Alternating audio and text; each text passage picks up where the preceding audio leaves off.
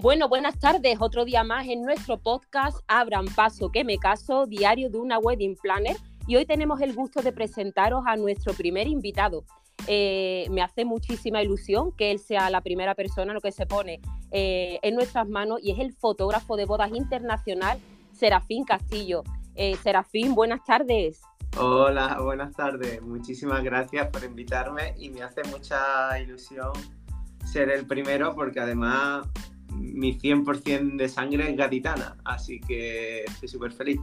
Qué bueno, entonces estamos aquí en familia, anda que no. y las gracias, Serafín, las tengo que dar yo porque es verdad que no te lancé el reto y, del tiro me dijiste que sí, eh, sobre todo no por tu predisposición, muchísimas gracias, estoy muy agradecida también por tu tiempo, que sé que es escaso y es muy valioso. Y bueno, ya nos contará que me has dicho, estoy ahora haciendo la maleta, o sea que tú no paras. Sí, no paro. Eh, mañana, aparte de hacer bodas, eh, también me dedico a formar y dar conferencias a otros fotógrafos de bodas por el mundo. Y mañana me toca el destino de irme a Bulgaria. Madre mía. Tengo el jueves tengo que dar un taller a varios fotógrafos de allí, creo que son 12 o 13. Y aparte, al día siguiente, el viernes, tengo que dar una charla, no sé cuántas personas irán a, a la conferencia. Bueno, la verdad, apasionante, ¿no? Sobre todo algo, eh, como tú has dicho, ¿no? Que aparte de hacer boda, pues también te, dedicas a, eso, a compartir, realmente a compartir tu experiencia, ¿no? Con, con, otra, con otras personas. Sí, la verdad que me gusta muchísimo compartir los conocimientos que tengo, las anécdotas que me han pasado, cómo, cómo he llegado a donde he llegado en estos años y sobre todo las cosas que he hecho mal para que mis compañeros no les pase eso. Como lo sabes. Bueno, para conocerte un poquito más, que no, ¿no? Nuestros oyentes también te conozcan, eh, cuéntanos un poquito. Un chico de Nerja que decide estudiar magisterio en la universidad y acaba dedicándose a ser fotógrafo, bueno, fotógrafo, fotógrafo de bodas. ¿Cómo llegas hasta aquí, Serafín? ¿Cómo, ¿Cómo, es tu trayecto hasta, hasta decidir eh, eso, o a dar el salto, ¿no? A dedicarte a la fotografía. Pues mira, eh, este es como es mi décimo año haciendo, haciendo bodas y como bien dices, Estudié para magisterio de primaria porque siendo niño chico tenía muy idealizado a mi maestro de matemáticas, ¿sabes? Y entonces quise ser como él, pero al terminar la universidad, bueno, en el último cuatrimestre que me tocaban hacer las prácticas, me di cuenta de que, de que no era lo mío. No me gustaba dar clases, no me gustaba la edad de los niños y lo que tenía muy claro que no quería ser el típico, la típica persona que está amargada con su trabajo y lo paga con, con los niños, que no tienen nada la culpa. Claro. Entonces terminé la carrera y estuve unos años de, bueno, un año de nini, ni trabaja, bueno, eh, trabajaba en la discoteca de mi pueblo, en Nerja, que por aquel entonces solo había una. y unas navidades le tocó la lotería a mi padre, no mucho, un pellizquito pequeñito del gordo. O sea que la lotería toca, ¿no?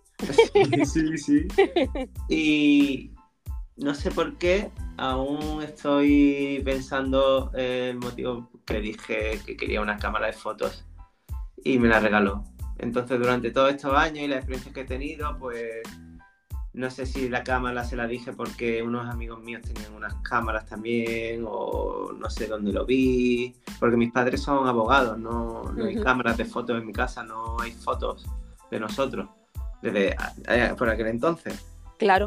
Entonces, empecé a hacer fotos con mi cámara en automático, tengo que decirlo, y me enteré que, que estudiaba, que existían los cursos, los, los módulos superiores de la formación profesional y descubrí una escuela de arte que, era, que estaba a 50 kilómetros de mi pueblo y había una, un módulo que se llamaba fotografía artística y ahí que fui. Entonces, en segundo año me tocaban otra vez las prácticas y siéndote muy sincero, eh, por aquel entonces yo me quería ir de mi casa porque ya había... Tengo, tengo un teque, perdona. No pasa las cosas del directo, las cosas del directo. Pues me tocaron las prácticas y yo me quería ir de mi casa. Y dije, estábamos en la plena crisis del 2012, 2011, por ahí. Y dije, bueno, la gente se sigue casando. Pero claro, mi cabeza decía, pero claro, las fotos que veo yo no me gustan nada. Yo, mis amigos no son así. porque la fotografía de boda tiene que ser tan clásica o tan posada y tal. Y empecé a investigar y descubrí a varios fotógrafos de Estados Unidos y me estalló la cabeza y dije, esto es lo que yo tenía siempre en mi cabeza como fotos que me gustarían de pareja. Qué fuerte. Sí, sí, perdón. Y nada, y empecé, empecé a hacer fotos con, a hacer fotos de pareja con mis amigos y empezó la rueda a girar y hasta ahora, que mañana me voy a Bulgaria. Qué fuerte. Es que me, te estaba escuchando y me sentía muy identificada, ¿no? Cuando tú has dicho de, no, a lo mejor no dedicas lo que, a lo que has estudiado, ¿no? Por ejemplo, estudié turismo y me pasó lo mismo, tenía inquietudes, además por la misma época, en el 2012 no fue cuando también decidí el salto como dice, que nos fijábamos mucho en Estados Unidos, ¿verdad? Que, que van siempre, digo, eh, ni mejor ni peor, pero realmente en muchos puntos van muy adelantados y creo que en nuestro sector, eh, pues eso, no, nos llevan ventaja. Sí, sí, la verdad que sí. Así que me fijé en unos americanos, dio la casualidad de que eh, uno de los americanos venía a España y me y ahorré todo lo que pude lavando vasos en la discoteca y me fui a un curso de esta persona y nos conocimos, nos caímos súper bien, acabó siendo amigo mío y me enseñó casi todo lo que sé hasta hoy. Qué fuerte, Serafín. Mira, una frase en tu web que me, que me gusta muchísimo, que dice, mi vida es lo que transcurre entre aviones, palomitas y las historias de personas que se quieren. Sí, sí. ¿De dónde surge esa frase que es tan inspiradora? Pues esa frase mi, se puede resumir en mi vida. ¿Sabes? Que lo que. Porque lo que. La frase esa de que nadie es profeta en su tierra, la hacen para mí porque eh, casi el 90% de, de, mis bodas son fuera de la provincia de Málaga. Entonces tengo que estar o viajando o conduciendo. Y después las palomitas es porque mi día de vuelta a Nerja siempre me gusta ir al cine con mi chica. Ah, y soy un loco de las palomitas y las mezclo con bolas de chocolate y tal. y mi vida al final siempre con las parejas, ¿sabes? Lo que en mi día a día, desde chico ya...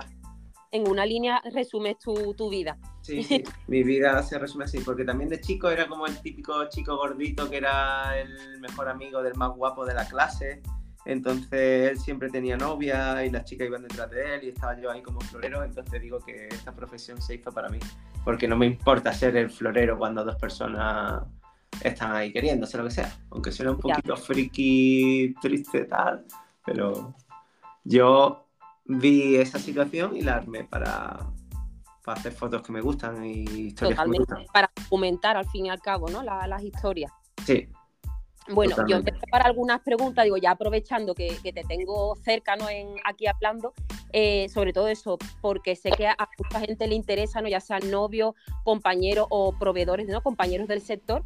Eh, mm, para ti, ¿qué significa, ¿no? o sobre todo, que supongo que habrá sido em, eh, digamos, diferente ¿no? de, la, primera vez que contactaron contigo hasta, por ejemplo, alguien que contacte contigo este año, eh, que es para ti, ¿no? Que una pareja te elija para documentar el día más importante a priori de tu vida.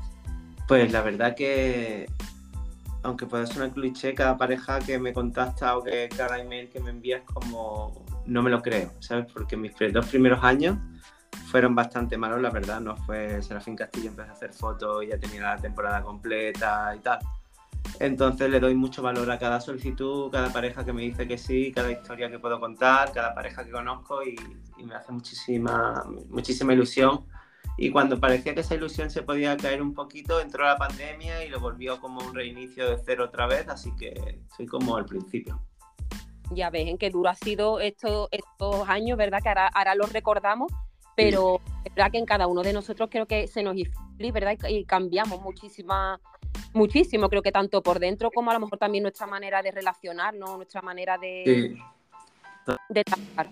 De vivir las cosas y, muy bien. Y, por ejemplo, en mi fotografía cambió, bueno, yo ya lo hacía antes, pero me hizo hacer más hincapié en más la, en la familia y amigos y momentos que en momentos de fotos de pareja, por ejemplo. O sea, que es igual de importante, pero para mí la familia, los amigos son como eh, casi el 90% del reportaje. Porque la pandemia me sucedió una cosa, yo la tristemente la pasé solo. Y yo lo que echaba de menos no eran fotos de pareja ni nada, eran fotos de interactuando con mis amigos, eh, interactuando las fotos de mi madre, las manos de mi madre, cómo se reía ella y tal. Entonces, a partir de entonces, hago como más hincapié todavía en mis bodas. Sí, porque es verdad que ese, yo siempre es un día que no se repite, ¿verdad? Y lo que no se caste, si no tienes un buen eh, profesional al lado, pues esos momentos que no se van a volver a repetir. No podemos decir al año siguiente, bueno, me hago, no, pero quizás o falta gente o ya, claro, no, se da ese momento mágico, ¿no? Que sucede muchas veces en las bodas. Sí, sí, total, total, eh, es eso, esa persona que falta, esa, ese, ese día, la energía de ese día, todo el mundo tan feliz. Verdad. Y además ahora te hablo como, como futuro novio, entonces lo vivo como el doble. Ah, qué guay, pues felicidades. muchas gracias, muchas gracias. Qué guay. Eh, estarás en el otro lado, en el otro lado de la luna. Sí, sí, y además eh, todo lo que me está pasando ahora es como estoy diciendo, estoy haciendo el mejor taller de mi vida, porque aunque esté en el mundo de las bodas, me siento un novato cuando tengo que preguntar a proveedores, cuando tengo que contactar, los plazos, todo. Pero bien, Creo que la pregunta más fácil sería, Serafín, ¿quién te va a hacer las fotos?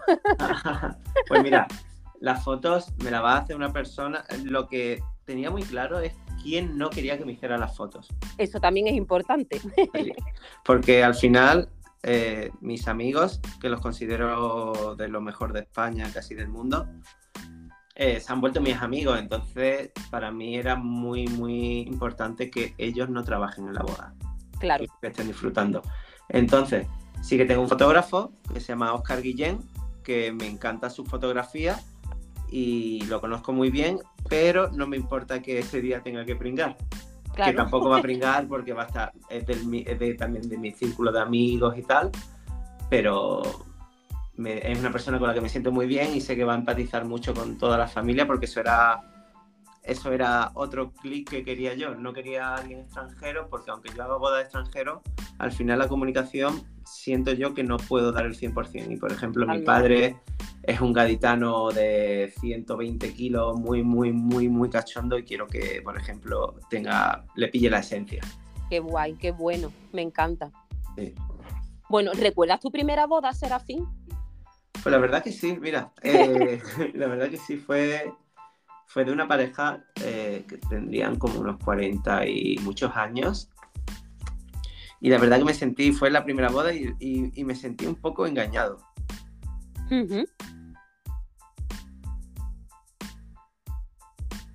Estamos perdiendo la conexión, creo. No sé si me escuchas.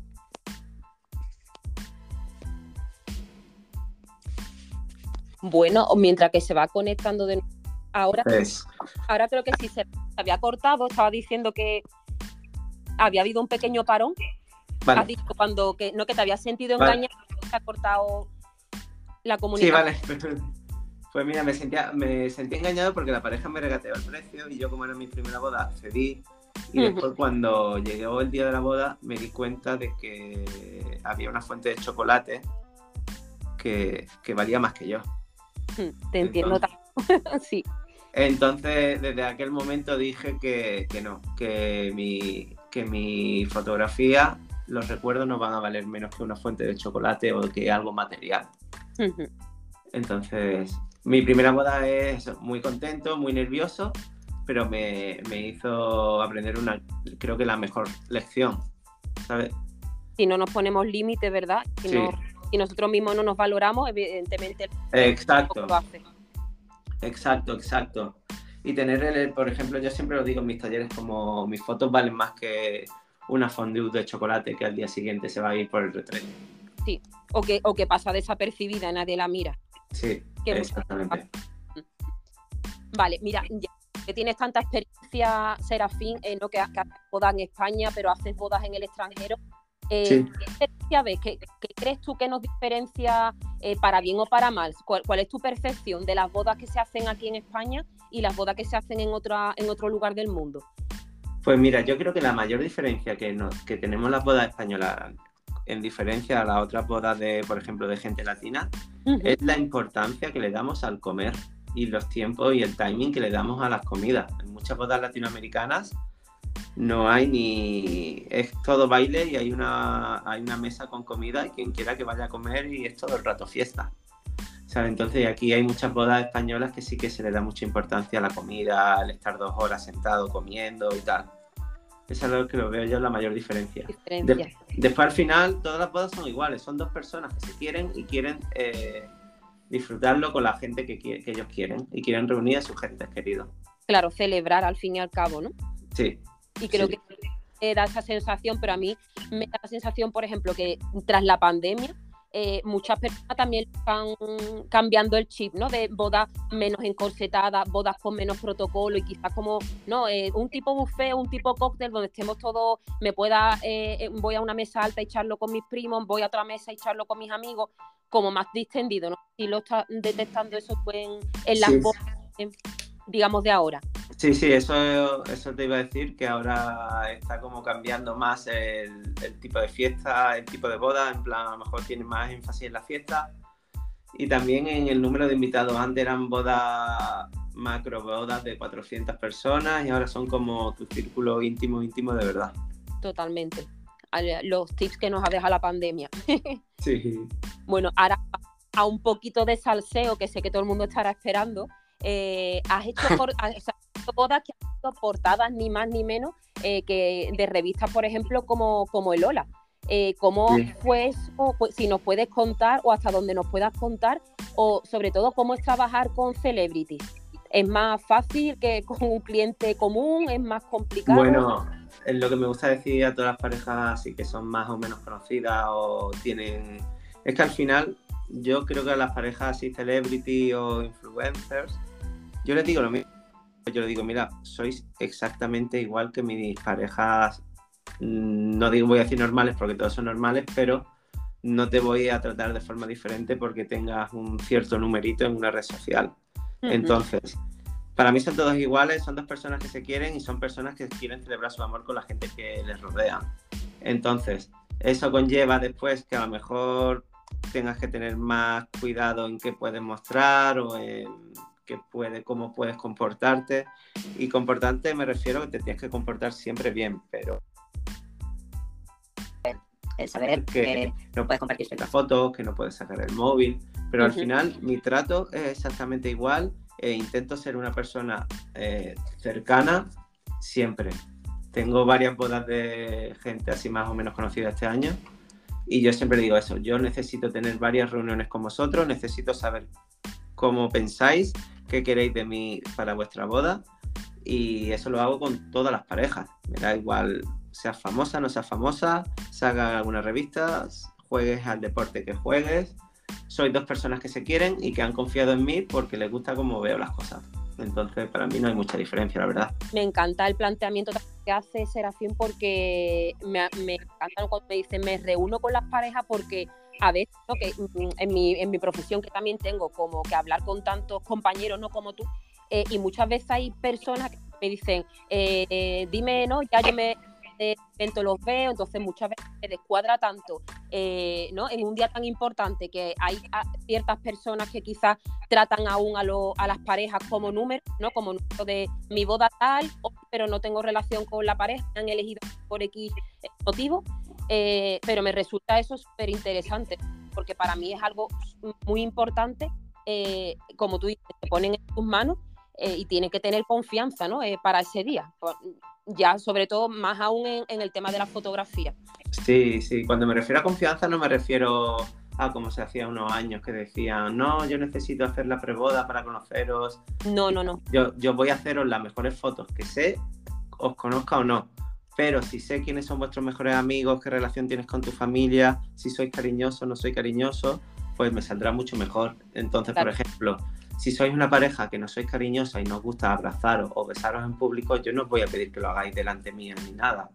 ¿Por qué? Porque cada pareja tiene, tiene su idiosincrasia, ¿sabes? Como tienen sus reglas y yo quiero fotografiar lo más natural posible. Entonces sí que necesito tener reuniones y saber cómo, saber cómo os queréis, ¿sabes?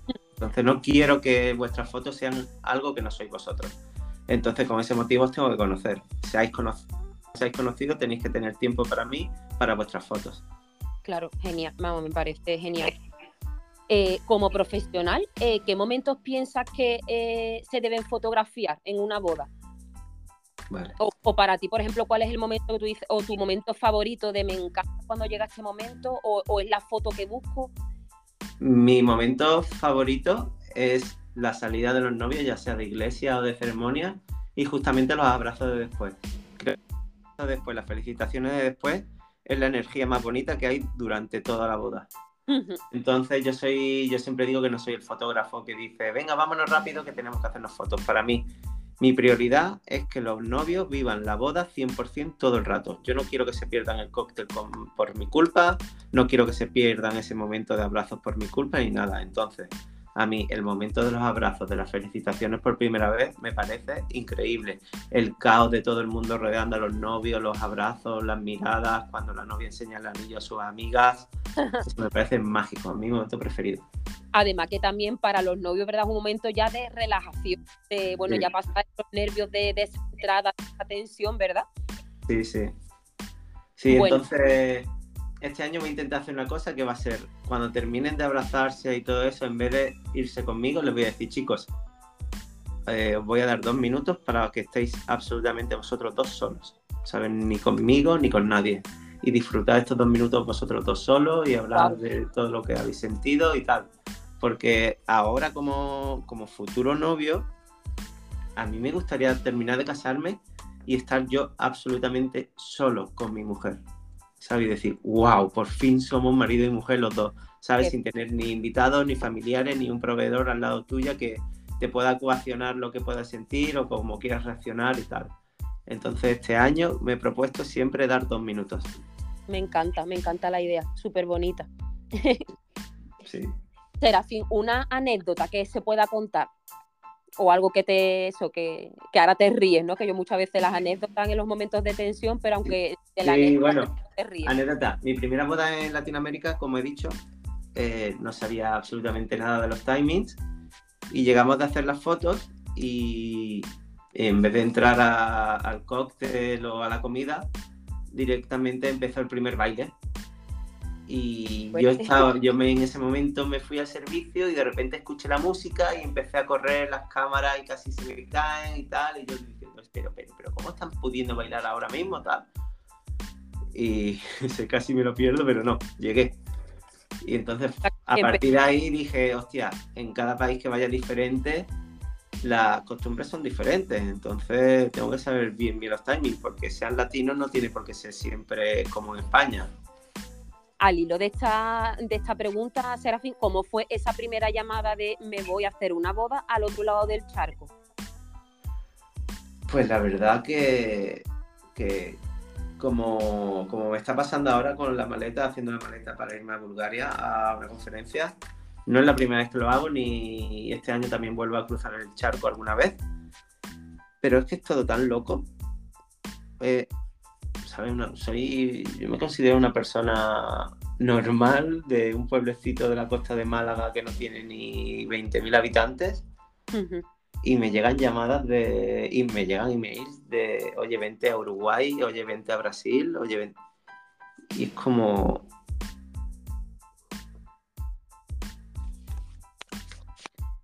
¿Se ha vuelto a cortar? Se ha cortado, sí. Sí, perdona. Que es muy loco, no sé ni cómo explicarlo. Tú te pellizcas mismo, no te pellizcas en plan esto sí, Sí, y me acuerdo de llamar a mi madre, mamá, me ha entrado esto, me ha entrado una solicitud. Claro, porque no es la primera vez que vas, sino es la cuando empiezan ya a llegarte solicitudes. Claro. Entonces muy loco. Que también tengo una cosa, cómo varían las cosas. Me hace igual de ilusión cuando me llega una solicitud de, del otro país que cuando me llega una en mi misma provincia o mi, o mi misma región. Es como estoy tan acostumbrado a salir fuera que cuando me entra algo en Málaga, Sevilla, Cádiz, es como...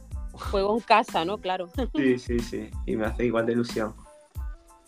Bueno, ahora una pregunta de esta que me encanta, o sea, tengo ganas de preguntarte, a ver, ¿qué te parecen los móviles en las bodas? Pues mira, no, esos que salen, ¿no? Eh, muchas veces aparecen en la foto clave. Sí. Eh, yo creo que debe de estar, se deben avisar, pero yo no soy los nazis que dicen no puede haber móviles. Tiene que haber móviles. ¿Sabéis? Lo entiendo a las parejas que a lo mejor quieres la inmediatez, aunque yo entregue las fotos rápido y al día siguiente siempre entrego un avance, pero tú no puedes privar a tus amigos de que te hagan fotos a ti con su móvil. También es decir, oye, chicos, cuando empiece la ceremonia, por favor, paradlo o durante la ceremonia decir, oye, chicos, venga, ahora podéis hacernos fotos. Lo que no me parece bien, por ejemplo, y viví en una boda, es eh, la gente que se pone se pone en mitad del pasillo tapándole la visión al novio. Eh, su mujer, ¿sabes? Ya sea con el móvil o ya sea que la quiere ver. Sabe que empatizar un poco y no quitarle ese momento a. suele ser el novio. El tapar esa entrada de tu futura mujer agarrada del brazo de, de la persona que quiere la novia y viene como llega de blanco y, y, que de repente se te ponga un hombre en mitad o una persona en mitad o un móvil. No sé, a mí no me enrolla nada pero también entiendo de que hay personas que quieren fotografiar a la gente que ellos quieren y no somos nadie para decirles que no. Pero hay que buscar una fórmula de decirle, oye chicos, en la entrada por favor no hagáis fotos, pero cuando estéis sentados y tal, todas las fotos que queráis. Estupendo, genial, me parece que sí. ¿Qué opinas? No tienes toda la razón. Lo que pasa que muchas veces no viéndolo desde mi, claro, desde mi punto de vista, eh, muchas veces cómo están, eh, como se dice en Cádiz, cómo están puteando al fotógrafo, ¿no? Porque te ves eso, como has dicho, en el pasillo, que muchas veces os cuesta incluso avanzar, ¿no? Porque está todo el mundo, claro, asomando las cabezas, que es verdad que es un momento de emoción y quizás algo incontrolable, porque es lo que tú dices, cada persona. Yo muchas veces digo, ni me enfado porque sé que no lo hacen con ningún tipo de pretensión ni con maldad. Al final creo que es eso, que, que es más los nervios, ¿no? La ilusión o la emoción, pero claro, no, quizás no llegan eso a darse cuenta de, eso, ¿no? Por lo que tapan la vista al novio o bueno, o a la pareja y, que puede entorpecer ¿no? la, el trabajo vuestro. Sí, sí, sí. Entonces, es que hay que buscar, hay que buscar una armonía. Un punto medio, claro. Sí.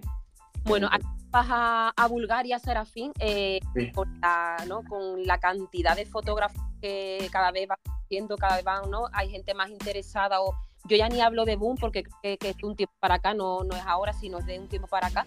Pero eso, tú con tu experiencia, con tu bagaje, eh, ¿qué consejo darías a esas personas que empiezan, ¿no? Eh, o gente que directamente se aventura a ello sin tener a lo mejor equipo eh, preparado, ¿no? O sin tener experiencia, porque yo hay muchas veces que veo a ciertas personas en, eventos o en bodas y digo, madre mía, no saben la responsabilidad, pienso, ¿no? Que no saben la responsabilidad que, que tienen en este momento. Sí. Mira, mi consejo es, primero, hacer algunas bodas de segundo fotógrafo, acompañar o pagar a algún fotógrafo para que puedas ir a un evento con él y verlo trabajar y saber cómo funcionan los tiempos. Mi segundo consejo es siempre sincero con la pareja. ¿Con esto que me refiero? Hace unos años hubo como una frase en inglés que no me sale ahora decirla, pero básicamente es, si no lo tienes, créalo tú. Y entonces empezaron a salir las bodas ficticias, las editoriales, que se tienen que hacer. Pero al final eso es mentir al cliente, porque no son bodas de verdad, no son los tiempos de verdad, no es la atención de verdad. Y al final, cuando llegaba la boda de verdad, estaban más perdidos que el barco del arroz. Hmm. Entonces, mi consejo es, primero, ir de segundo a algunas bodas, contratar o hacerte amigo de algún fotógrafo y segundo, ser muy, muy sincero con la pareja. Decir, oye, chicos, este es mi material, pero son materiales de editoriales. He ido a varias bodas de segundo y, esto es lo que hay. Si confiáis en mí, perfecto, voy a dar lo mejor de mí y tal. Pero al final es siempre la sinceridad con la pareja. Este es el nivel que estés, pero sobre todo al principio. Sí, que me parece, vamos, genial y coherente lo que dice la sinceridad, ¿no? En todo eh, porque claro, yo digo, eh, es un día que no, yo soy un montón de pesa con la frase de un día que no se repite, pero es que es la realidad. Si ese día hay algún fallo, eso no lo vamos a poder solventar de ninguna manera. Entonces, eh, es interesante ¿no? Que, que, por lo menos manejemos toda la información. Sí, sí, total, total. Bueno, ahora una pregunta que me concierne a mi labor. Eh, ¿Qué te parece la labor de las wedding planners? Que también llevan eh, eh, eso, cada vez también están más en auge y cada vez están más demandadas. Pues me parece, me parece todas mis bodas, casi el 98% de bodas que tengo yo son con wedding planner. y me parece ya algo, algo básico. Y como futuro novio eh, fueron de mis primeras prioridades, porque con la ayuda y la tranquilidad y como te guían en todo momento es algo básico. No solo el día de la boda, sino el preboda, todo lo que conlleva proveedores, aconsejarte, eh, su opinión para todo. Eh, no te hablo solo como una wedding planner, solo para lo que puede ser decoración, sino para todo, ¿sabes? Toda la producción, todo, todos los contratos con los diferentes proveedores, me parece algo básico.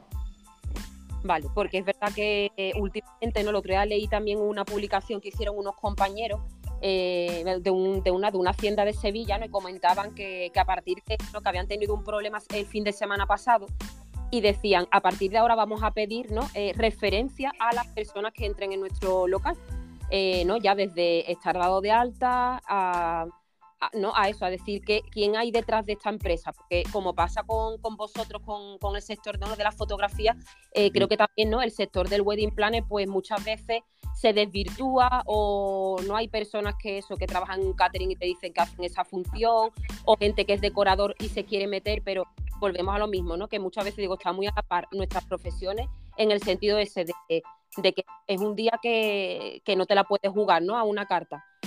Sí, sí, creo que hay también un, que ha habido un boom de wedding planners y, al final pasa como en los fotógrafos. Muchos wedding planners han hecho lo de si no lo, si no lo tienes, créalo y ahí es cuando vienen ya los problemas, cuando contratas sin haber hecho bodas de verdad o contratas diciendo que sí que has hecho bodas de verdad y son editoriales. Claro, es que no, vamos, que no tiene nada que ver, pero vamos. Sí, sí, sí, sí, total. Entonces, Dime, dime, dime. Que para mí la wedding planner es súper básico y lo estoy viviendo yo ahora mismo y es la mejor inversión que pueden, a, a la par que el fotógrafo y el vídeo, es la mejor inversión que pueden hacer para una boda. Está claro, me, me encanta que, que, vayamos ahí porque, como bien dice Serafín, es una inversión. Eso se lo digo yo siempre a los clientes, ¿no? Digo, no me gusta que cierto servicio lo veáis como un gasto, porque sí, bueno, puede ser, pero para mí es una inversión, una inversión en un montón de cosas buenas, ¿no? En tranquilidad, en seguridad, sobre todo en saber que tienes, ¿no? Que te está acompañando, que vas de la mano de, alguien que al final tiene experiencia, ¿no? Y sobre todo que digo, nuestro objetivo es la boda perfecta o el evento perfecto, ¿no? Cuando va con gente que al final, ¿no? Somos resolutivos, como digo yo, pasan miles de cosas en las bodas, pero no tenéis por qué enteraros ya la siguiente, os lo contaremos a, a modo de anécdota, ¿verdad? Pero no no sufrir, como digo yo, en nuestra carne las cosas que nos, que nos pasan en el directo. Sí, totalmente, totalmente, totalmente. Bueno, no te voy a quitar más tiempo, Serafín, que sé que estás a tope. Solamente una última pregunta. Eh, ¿Un sueño que te quede por cumplir? Un sueño. Pues eh, estoy muy obsesionado con un sitio eh, que se llama el Angkor Wat, que está ahí, se me acaba de ir el nombre del país. Camboya. Camboya. En Camboya, madre mía. Sí, sería uno de mis sueños ir a ese sitio para hacer una sesión de pareja. Wow, bueno, ahí lo dejamos, ¿no? A ver si nos escucha alguien de Camboya que hable español. sí, sí, sí. Ese es uno de mis sueños. Y bueno, mi, también mi sueño es como seguir en esta ola o seguir siendo tan feliz como soy haciendo lo que me gusta. Que hay mucha gente que trabaja en algo que no le gusta y su vida no, le da la oportunidad de conocer gente nueva todos los fines de semana, ni de viajar, ni, ni de tener la responsabilidad de, de guardar unos, unos momentos tan bonitos como la primera vez que ves a tu mujer vestida de blanco, las manos de tu abuelo, la risa de tu mejor amigo cuando se emborracha. Tengo mucha suerte, la verdad. Ay, te escucho y te prometo que no, no, te estoy viendo, pero me, me emociona, digo, me, me, emociona escucharte porque, porque creo que es así, ¿no? Y también, digo, cuando decides dar, ¿no? dar el, el salto y dedicarte a esto, eh, eso, vives, ¿verdad? Que momentos súper bonitos, porque además es un día tan bonito para esas familias, ¿verdad? Es un día que, esperan con tantas ganas eh, y vivirlo, ¿no? Vivirlo desde dentro, ver miradas, ver eh, bueno, las cosas más que nos pasan en, las bodas. Sí, sí, total, totalmente. Bueno, Serafín, ha sido un placer charlar contigo. Muchísimas gracias por tu tiempo, por tu sabiduría. Eh, eh, y bueno, ojalá nos veamos en Camboya haciendo esa. Ojalá, ojalá.